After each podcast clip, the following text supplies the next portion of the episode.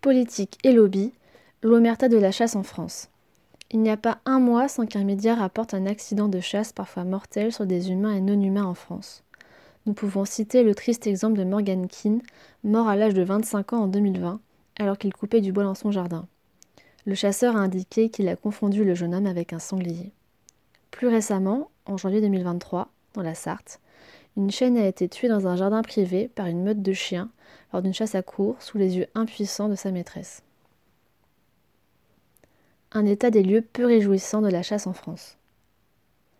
La France est le pays d'Europe comportant le plus de chasseurs, avec un effectif d'environ 1 million de personnes adhérentes à une fédération de chasse. Cette pratique concerne en très grande majorité des hommes, à plus de 97%, issus pour un tiers d'un milieu social aisé, cadres et professionnels libéraux. La France est un des pays d'Europe où il y a le plus d'espèces chassables, 89 espèces, dont une partie menacée, contre en moyenne 39 pour nos voisins européens. Sur ce total, 64 sont des oiseaux, dont 20 espèces classées en danger dans la liste rouge de l'IUCN. Par ailleurs, notre pays est régulièrement rappelé à l'ordre par la Commission européenne au sujet de certaines méthodes de chasse et de capture d'oiseaux, telles que les cages-pièges ou encore la chasse à la glu, pratique illégale sur le sol européen car non sélective. Directive oiseaux. Des chiffres peu rassurants. Chaque année, l'OFB élabore un bilan sur les accidents et incidents de chasse en France. Bien que cet organisme met en avant le fait qu'il y ait eu moins d'accidents de chasse sur la période 2021-2022, le bilan est peu réjouissant. 95 accidents dont 8 mortels, 6 chasseurs et 2 non-chasseurs. Données peu rassurantes, 24% sont des auto-accidents, chasseurs blessés ou tués avec sa propre arme. Le rapport met également en avant le nombre croissant d'accidents impliquant des non-chasseurs. Concernant les animaux domestiques blessés ou tués, l'OFB les intègre dans la catégorie incidents de chasse, qui définit comme étant des dommages matériels par utilisation d'une arme sans blessure corporelle, sous-entendu humaine. Propos choquant, l'OFB ne considère donc pas ces animaux comme des êtres vivants à part entière, mais comme des biens.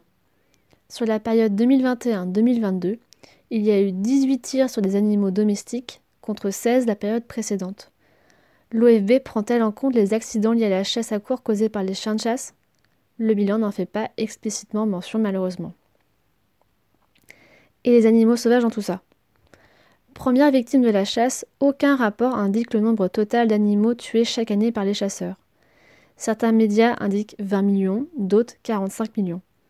Cela montre le manque de transparence des chasseurs quant à leurs pratiques. Malheureusement pour eux, le pigeon ramier et le faisan commun sont les animaux les plus chassés en France.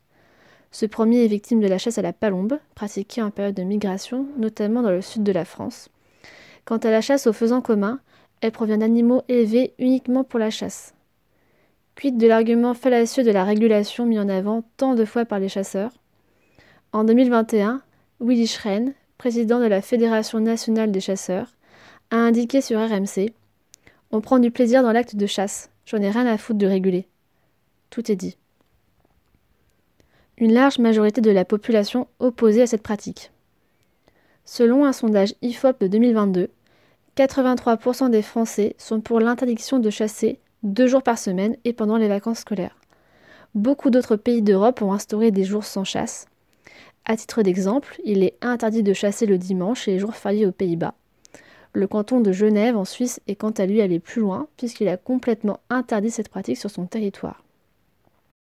Il y a quelques années, la chasse était interdite le mercredi en France, loi chasse du 26 juillet 2000, mais elle n'a pas été appliquée très longtemps puisque Roselyne Bachelot, ministre de l'écologie et du développement durable de l'époque, l'abroge en 2003. En 2022, le député EELV d'Indre-et-Loire Charles Fournier a proposé une loi sur les activités de chasse aussi appelée pour une chasse plus respectueuse de la nature et de ses usagers. Il était question d'interdire cette pratique les week-ends, jours fériés et pendant les vacances scolaires, ainsi que de prohiber les chasses dites traditionnelles, telles que la chasse à cour et la vénerie, et la chasse en enclos.